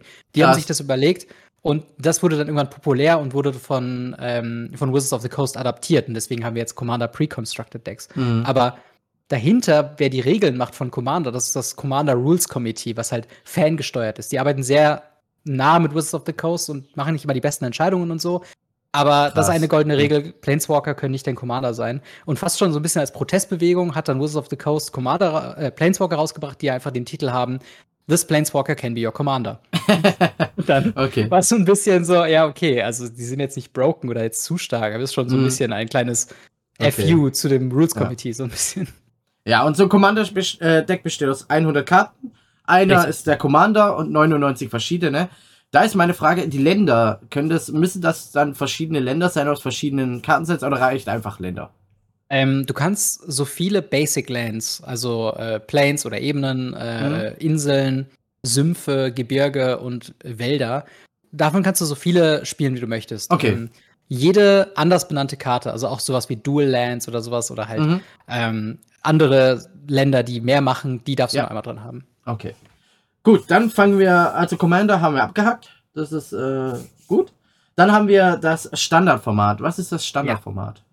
Das Standardformat, äh, das beinhaltet die ähm, bis vor kurzem äh, die letzten zwei Jahre an Booster-Sets. Es gibt immer ähm, ah, ja. quasi der, der, der Herbst-Release läutet immer ein, ähm, oder alle zwei Jahre ist der Herbst-Release ein Punkt, wo das Ganze rotiert. Das heißt, das mhm. Äh, Hauptturnierformat oder was so gedacht war, ähm, das ist tatsächlich so, dass du dann ähm, die, die Sets, die zu dem Zeitpunkt dann schon zwei Jahre alt sind, die verlassen die Legalität, die darfst du dann ab diesem Zeitpunkt nicht weiterspielen. Mhm. Und alles, was seitdem dann neu dazukommt, das ist dann in dem Kartenpool verfügbar, mit dem du deine Karten okay. bauen kannst. Okay. Dann äh, Legacy. Was, was kannst du mir über Legacy erklären? Legacy ist quasi ähm, das Format, wo du alle Karten spielen kannst, die jemals Okay. gedruckt worden sind. Krass. Sternchen, außer die, die gebannt sind. Ja, klar. Ähm, Eine Bandlist gibt's überall. Genau, in, in jedem Format gibt es eine Bandlist, das muss man immer so ein bisschen dazu sagen. Äh, Legacy ist so ein bisschen der kleine Bruder von Vintage. Das ist, äh, das, das, ist das Oldschool-Format, wo auch keine Karte gebannt ist. Da sind Karten nur äh, limitiert oder, oder restriktiert, heißt es in Mhm. Magic. Ähm, das heißt, du kannst da Black Lotus spielen, du kannst diese ganzen broken, originalen Magic-Karten spielen, Mhm. aber nur einmal. Okay. Und ähm, weil das halt irgendwann zu teuer wurde, haben halt Wizards of the Coast gesagt, okay, wir machen äh, Legacy und Vintage, zwar unterschiedliche Formate, aber Legacy ist immer noch der geistige Nachfolger von diesem Ansatz. Mhm. Du kannst jede Karte spielen, die irgendwann mal gedruckt wurde. okay, dann haben wir noch Limited. Was ist, was, was ist das Limited-Format?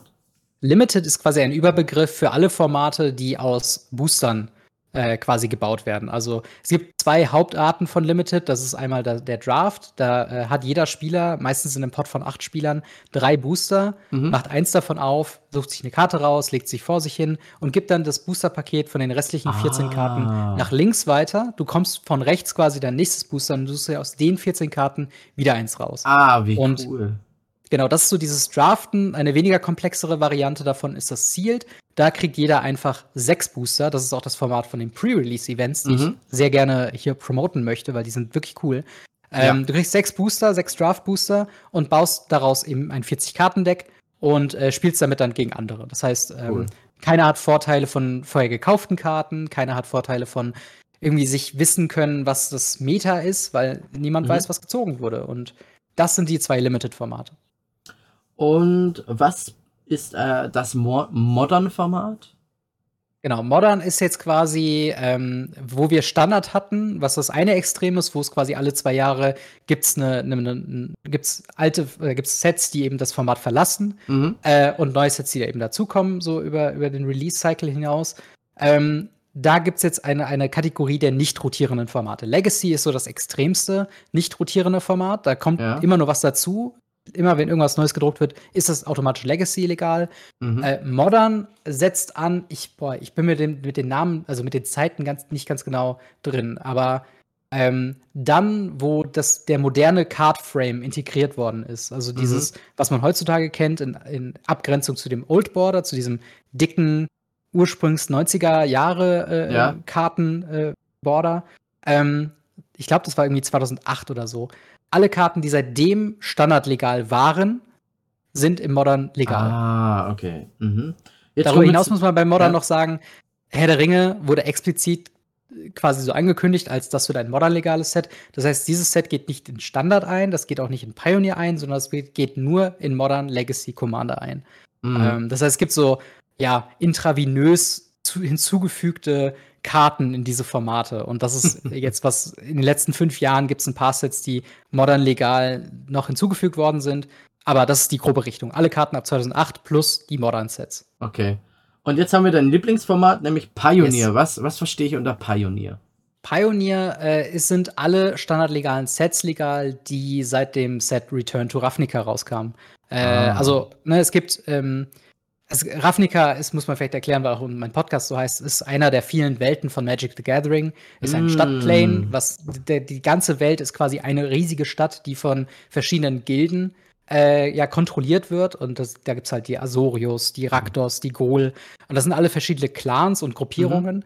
Und es ist eines der beliebtesten Sets äh, äh, in Magic the Gathering. Und es gab das Original Ravnica, City of Guilds. Dann gab es Return to Ravnica. Ich glaube, das war, boah, ich glaube 2015 oder so um den Okay. Dreh. Ähm, und genau, und seit diesem Set hat man quasi gesagt, okay, alles, was seitdem im Standard drin war, das ist, ähm, das ist jetzt Pioneer legal. Ähm, Das heißt, Ah. alle neuen Sets sind genauso Pioneer legal wie halt eben alles, was bis zu Return to Ravnica rauskam. Ähm, Okay. Und da gibt es auch keine Bonusinjektionen, wie jetzt die, wie jetzt Herr der Ringe zum Beispiel für Modern. Mhm. Also das ist das einzige nicht rotierende Magic-Format, wo nur reine Magic-Produkte quasi drin sind. Okay, krass. Ja, dann äh, habe ich mir gestern, letzte Nacht, weil ich habe ja diese Woche Nachtschicht, äh, habe ich mir Mhm. einen Podcast von dir angehört und da habt ihr über viele Decks geredet, weil euer Thema war irgendein Turnier. Und Ja. jetzt, jetzt versuche ich zu verstehen, was ist denn ein Tribal-Deck? Mhm. Also, ähm, wenn du, wenn du von Yu-Gi-Oh! kommst, gibt es da ja sehr viele Karten, die Archetypen beschreiben. Mhm, dann, genau. Äh, ich glaube, das Hero-Deck ist so ein Ding, ähm, ja, wo jede Karte hat von einer. Genau, oder Elementarhelden, genau, die haben halt alle diese Bezeichnung drin. Ja. Bei Magic the Gathering hat jede Kreatur Subtypen. Also äh, Talia zum Beispiel, äh, Talia Guardian of Thraben ist eine Zwei-Mana-Kreatur, die ist ein Mensch-Soldat. Das ist quasi ah, die, äh, mhm. die, die Spezies war es früher mal und der Beruf. Äh, das ist mittlerweile ein bisschen aufgeweicht. Du kannst auch zum Beispiel sowas wie, äh, ich will irgendwie Wolf-Mensch sein, wenn es halt ein Werwolf ist, so. Mhm. Aber, aber darauf bezieht sich das. Also es gibt okay. zum Beispiel ein Pioneer-Deck, das heißt äh, Humans einfach. Und da hast du äh, Karten, die synergieren mit diesem Human-Archetyp. Äh, also mhm. es gibt zum Beispiel eine Karte, die sagt, die kommt rein, die heißt Talias Lieutenant. Alle deine ähm, Humans, die du auf dem Feld hast, bekommen plus 1 plus 1 Counter. Also werden um einen Punkt in der, in der Offensive und Defensive stärker. Mhm. Und so versuchst du natürlich dein Deck zu bauen, nur Humans drin zu haben, damit du den meisten Effekt rausziehen kannst. Ja, klar. Und all diese Karten, die um einen Tribe oder um einen, eine, einen Kreaturentypen quasi drumherum gebaut sind. Das können Soldaten sein, das können Goblins sein, das können Spirits sein, das können alles Mögliche sein. Mhm. Ähm, das nennt man quasi Tribal Decks. Ah, wie so ein Tribe, also ein. Genau. Genau. genau. Okay, jetzt habe ich das verstanden. Dann habt ihr über Azorius Agro geredet. Ich schätze mal, Azorius ja. ist eine Kreatur und Agro ist der Decktyp, oder? Fast. Also in den, in den 30 Jahren Magical Gathering hat sich einiges an Lingo quasi zusammengesammelt. Und mhm. Azorius ist tatsächlich ein Begriff, der stammt aus äh, Ravnica tatsächlich. Mhm. Weil Ravnica, City der Gilden, ähm, die Gilden sind definiert mechanisch im Spiel über zwei Farbkombinationen. Also wir haben ja mhm. weiß, blau, äh, schwarz, rot, grün. Mhm. Und Azorius ist die Gilde, die man im Spiel mit weiß-blau definiert hat. Das heißt, ah. ein Azorius Agro-Deck ist ein aggressives 60 Karten, oder in dem Fall, wo wir darüber gesprochen haben, ein aggressives Deck, was eben hauptsächlich weiß und blau spielt. Ah. So, und so hast du halt dann zum Beispiel ein Raktos Midrange-Deck. Das ist dann ein, äh, ja, nicht so aggressives Deck, was aber auch kein Control-Deck ist, mhm. was dann schwarz und rot spielt. Und irgendwann hat sich das so etabliert, ähm, dass man halt anstatt, ähm, anstatt einfach zu sagen, das ist jetzt weiß-blau Agro, hat man halt gesagt, okay, das ist Azorius Agro. Ah. Okay, dann habe ich hier Bend Nexus.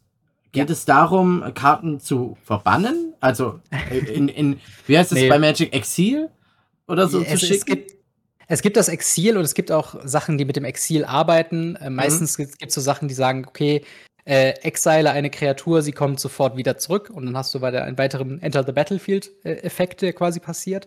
Ähm, aber Nexus bezieht sich auf die Karte Nexus of Fate. Das war eine äh, Karte, ich glaube, die kostet irgendwie sechs oder acht Mana. Oh, und die sagt quasi, du bekommst einen extra Zug nach diesem.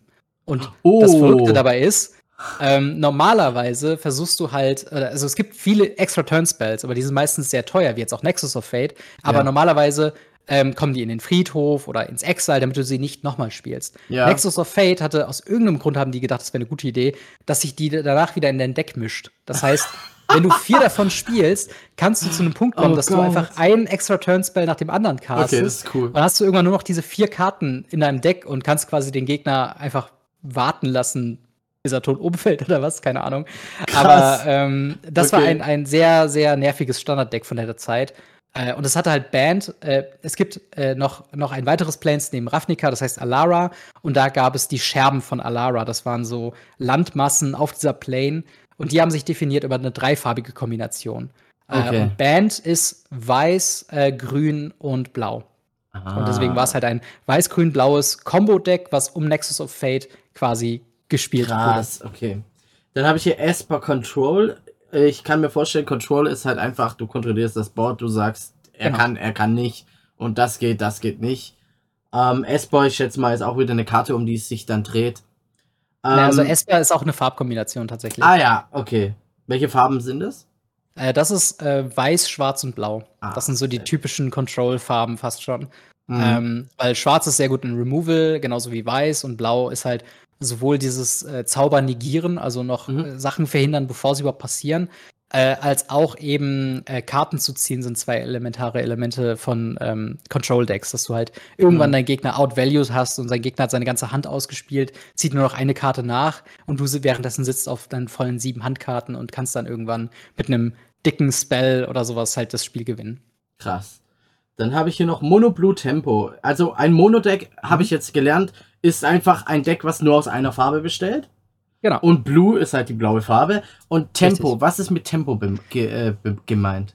Okay, ähm, ich weiß nicht, ob das bei Yu-Gi-Oh! auch gibt, aber äh, Magic-Spieler ist so ein bisschen wie Metal-Genres. Äh, sehr gut darin geworden, Sachen in Splitter Splittergruppen zu verteilen. Mhm. Also, ähm, es gibt die großen Archetypen sind ähm, Control, Combo und Agro. Mhm. Das heißt, wenn du super schnell gewinnen willst, ist es Agro. Wenn du super spät gewinnen willst, ist es äh, Control, Control, und Combo. Nutzt quasi ähm, so ein bisschen Interaktion zwischen Karten aus, die dich entweder sofort gewinnen lassen oder dich in, einen, in, eine, in, eine, vorteilhafte Situation bringt, dass du nicht mehr verlieren kannst. Mhm. So, irgendwas zwischen Agro und ähm, Control ist Midrange. das heißt, du hast ah. gegenüber manchen Decks so einen Agro-Aspekt, gegen anderen Decks hast du einen Control-Aspekt. Ah. Tempo ist eine sehr spezielle Form von einer Agro-Variante, mhm. wo du versuchst, in kleinen Schritten quasi deinen Gegner Vorteile wegzunehmen. Also es geht dabei sehr viel oh, darum, ähm, also meistens sind Tempo-Decks sowas wie, du spielst sehr viele günstige Kreaturen und sehr viele günstige Counterspells. Das heißt, immer mhm. wenn dein Gegner versucht, deine Kreaturen zu removen oder loszuwerden, hast du genauso wie so eine Stichnadel, genauso, wo du sagst, okay, das wird negiert, außer du, der Gegner zahlt ein Mana mehr. Und dann ah. hat er genau ah. ein Mana nicht mehr da. Und das heißt, sein oh. gesamter Zug wurde verschwendet gerade und du kannst oh, weiter cool. angreifen.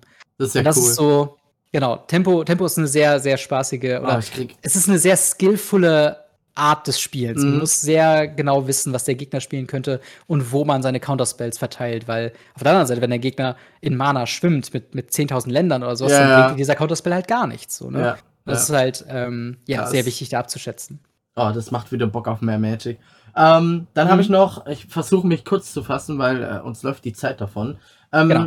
Kannst du in kurzen Worten äh, erklären, wie Power, weil, weil ihr habt in, in, in einer Folge von Power Level bei Dex äh, erzählt. Ja. Und ähm, ich kenne zum Beispiel Tier 1 und so weiter, aber Power Level mhm. sagt mir nichts. Ähm, wie werden die Power Metal, äh, Power Level Decks ermittelt und bestimmt und bestimme ich die selber oder bestimmt es die Community oder wer gibt so ein Power Level vor und wie, wie, wie, wie finde ich raus, was habe ich da für ein Power Level? Also es gibt, ähm, also Power Level im klassischen, wenn man in Magic the Gathering von Power Level redet, redet man eigentlich mal von Commander Decks. Und da ah. hast du halt diese ah. Geschichte, die ich eben meinte. Ähm, so die Frage nach dem Power Level gibt dir selbst eine Einschätzung, ähm, quasi wie, also welches Deck du mitnimmst. Also du kannst, es gibt halt, äh, wenn du auf, auf Power Level, ich glaube, die Struktur ist 1 bis 10. So ein klassisches Pre-Constructed Deck, also was du einfach aus dem Laden kaufst, ist immer so angesiedelt bei einer 5 bis 6. Ähm, ein bisschen besser als Precon-Level ist dann so eine 7, 8. Wenn es mhm. dann hochkompetitiv in Commander wird, was eher selten der Fall ist, mit sehr teuren Karten, ähm, dann hast du halt so die 9, 10. Und mm. wenn Leute halt fragen, so, hey, ähm, ne, was für ein Power-Level hast du ungefähr? Und die Leute sagen dann zum Beispiel, ja, ich äh, würde das selbst einschätzen, dass es so eher bei einer 8, 9 ist.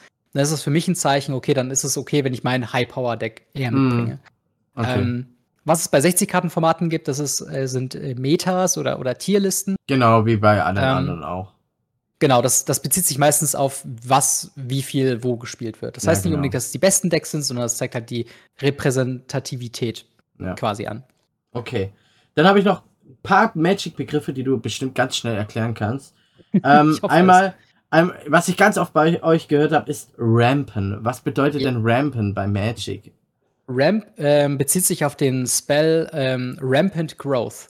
Äh, okay. Was eine Karte ist, die kostet zwei Mana, ist, glaube ich, eine Sorcery und die sagt, ähm, suche dir aus deinem Deck ein Basic Land raus und bringe das getappt ah, ins Spiel. Das gibt dir für die mhm. nächste Runde ein Mana mehr. Das heißt, wenn du es Turn 2 genau. spielst, hast du dann, kannst du bis zu vier Mana in deinem dritten Zug ver ah, quasi rampen.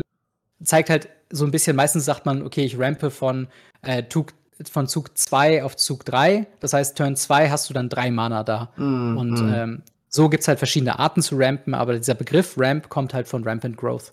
Ah, perfekt. Was sind Schockländer?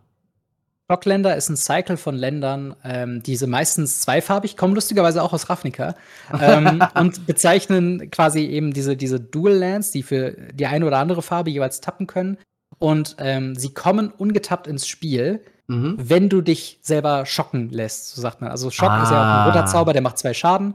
Und die haben quasi gesagt, die kommen eigentlich getappt ins Spiel, aber du kannst zwei Schaden nehmen und dann kommen sie ungetappt ins Spiel. Ah. Das hat den ah. Vorteil, mhm. du hast halt zum Beispiel Turn One sowohl Zugriff auf weißes als auch rotes Mana, wenn du zum Beispiel von der Sacred Foundry redest. So. Mhm. Ähm, und das ist halt einer der beliebtesten Länder, ähm, weil sie auch die, Land, die, die Landtypen haben. Also Sacred Foundry ist sowohl ein Gebirge als auch eine Ebene äh, mhm. was mechanisch sehr wichtig ist.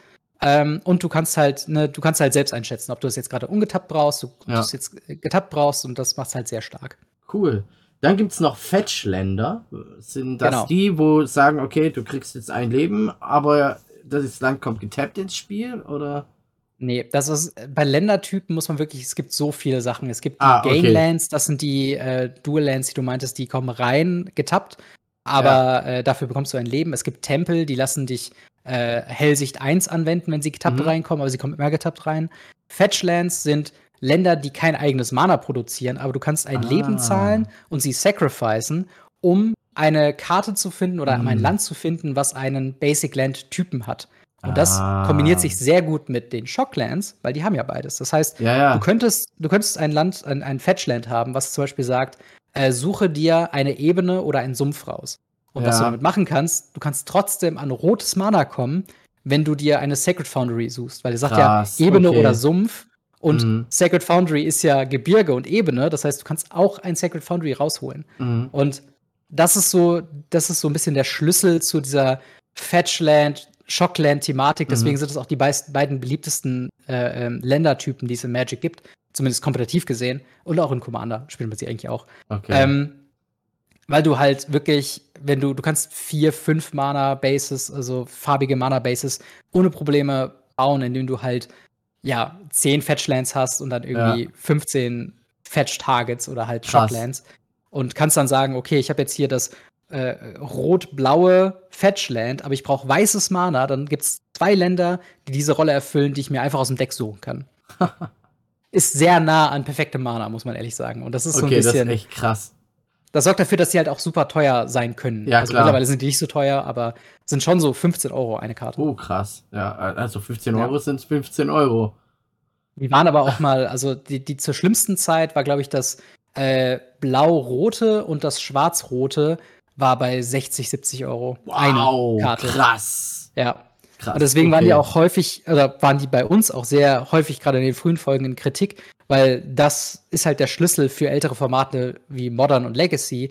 Und ja. wenn halt allein deine Mana-Base so teuer ist, dann wie soll ein neuer Spieler diese Formate anfangen? Ja, klar. Das Problem wurde jetzt teilweise gelöst. Jetzt sind andere Karten teuer, die du unbedingt brauchst in dem Format. Aber ähm, ja, es ist, es ja. ist ein sehr interessanter Case, diese, diese ja. Fetchland-Geschichte.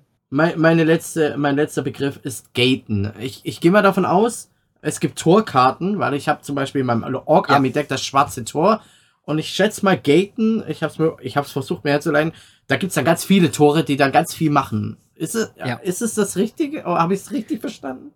Ich muss ehrlich zugeben, ich weiß nicht, ähm, was jetzt Gate genau, also es ist kein gängiger Magic-Begriff. Wie du schon ah, sagst, okay. es gibt halt die, die Ländertypen der Gates, ist äh, auch wieder von Ravnica. ähm, ist tatsächlich äh, auch Dual Lands, also sie können auch mehrere Farben haben, mhm. aber kommen in der Regel immer getappt ins Spiel. Okay. Äh, es gibt seitdem aus dem, aus dem Baldur's Gate Magic Set, mhm. ähm, gibt es noch mehr Gates, die ein bisschen variabler sind. So. Genau, da kenne ich ähm, die her, ja. Und es gibt halt Karten, die synergieren mit der Anzahl der Gates, die du hast, als quasi ah. Ausgleich. Es gibt zum Beispiel Gates Ablaze, das sagt, ähm, ist drei Mana mit einem roten. Das sagt quasi, füge jeder Kreatur auf dem Spielfeld so viel Schaden an, wie du Gates hast. Und wenn ah, okay. deine Mana-Basis komplett aus Gates besteht, hast du dann, wenn du das spielst, drei, äh, also kannst du schon mal drei Schaden in der Kreatur schießen. Okay, und das kann dir schon mal helfen, wieder aufzuholen, zum Beispiel. Ja, klar. Okay, cool. Äh, das war's an Fragen gerade, die ich zurzeit habe an dich. Äh, außerdem Sehr muss gut. ich dich entlassen. Du musst deine Jubiläumsfolge ja. aufnehmen. In genau. diesem Sinne, ähm, auf welchen Plattformen kann man dich erreichen? Also, wo, wo findet ähm, man dich? YouTube? Genau, man findet mich auf YouTube unter äh, @gamery, äh, also youtube.com slash @gamery. Äh, da kommen jeden Freitag, Samstag, Sonntag und Montag neue Folgen von Radio Ravnica raus, immer die neuesten News. Das mhm. Ganze kannst, kann man aber auch schon vorher hören, meistens so freitags ab 0 Uhr, also gerade wenn Freitag wird sozusagen, in der Audioversion. Ja. Und wir sind überall, wo es Podcasts gibt, also auf Spotify, auf Apple Podcasts, Google Podcasts, äh, Sehr gut. Podcatcher, aller Welt sozusagen mhm. äh, findet man uns. Äh, sonst bin ich auch manchmal noch am Stream. Äh, das ist äh, twitch.tv slash game restreamed. Ähm, genau. Und da streame ich jeden Montag. Meistens irgendwas wird gebaut oder geöffnet oder sonst irgendwie gezeigt. Mhm. Ähm, im, beim letzten Mal habe ich zum Beispiel ein neues Pioneer-Deck gebaut. Und das äh, cool. ist sehr cool, weil mit dem Input des Chats kann man schon einiges machen. Ja, ich habe auf äh, mein, letzt, mein erster Magic the Gathering Stream war, ähm, ich bin neu, bitte helft mir und ich habe mein Orc Army Deck versucht zu bauen. Und da, da war gleich einer so, ey, komm, komm in Discord, ich ja. erkläre dir, wie man Deck baut und bla bla bla. Und boom. Ich finde die Community Magic richtig cool. Cool. Also, sind alle sehr, sehr hilfreich, auf jeden echt, Fall. Echt, echt, ja. Also gut. Ähm, ich werde natürlich alles von dir verlinken, was ich habe. Und ich freue mich schon Freitagnacht, wenn ich am Arbeiten bin und ich, und ich auf 0 Uhr schaue und ich sehe der Radio Ravnica Podcast. Ja. Folge 200 ist draußen. Da freue ich mich schon drauf, die zu hören. In diesem Sinne, hey, ich danke dir, Robin, dass du da warst. Ja, danke, Witzig, dass du witzigerweise, hast. Witzigerweise heißen wir beide Robin, deswegen danke Robin, äh, dass du da warst. Danke Robin an der Stelle für die Einladung. und es war mir eine große Ehre und ich hoffe, vielleicht äh, finden wir ja die Möglichkeit, mal wieder zu quatschen. Ähm, vielleicht auch Sehr wieder gerne. in einem Podcast. Vielleicht habe ich mal wieder Fragen oder wir haben ein Thema und du hast Zeit. Das ist ja immer so ein Zeitmanagement-Ding. Auf jeden ja. Fall. In diesem Sinne, vielen Dank fürs Reinschauen. Äh, für die auf YouTube, vielen Dank fürs Reinhören. Für die auf Podcast. Äh, Apps und Möglichkeiten. Und ja, das war's. Und wenn ihr Fragen, Anregungen und so weiter habt, lasst es uns wissen oder mich, weil ist ja mein Ding gerade. ähm, wenn nicht, äh, ihr könnt auch beim Discord äh, Fragen stellen auf Radio Ravnica und so weiter und so fort. Ja. Nochmal, vielen Dank und bis zum nächsten Mal. Ciao. Ciao.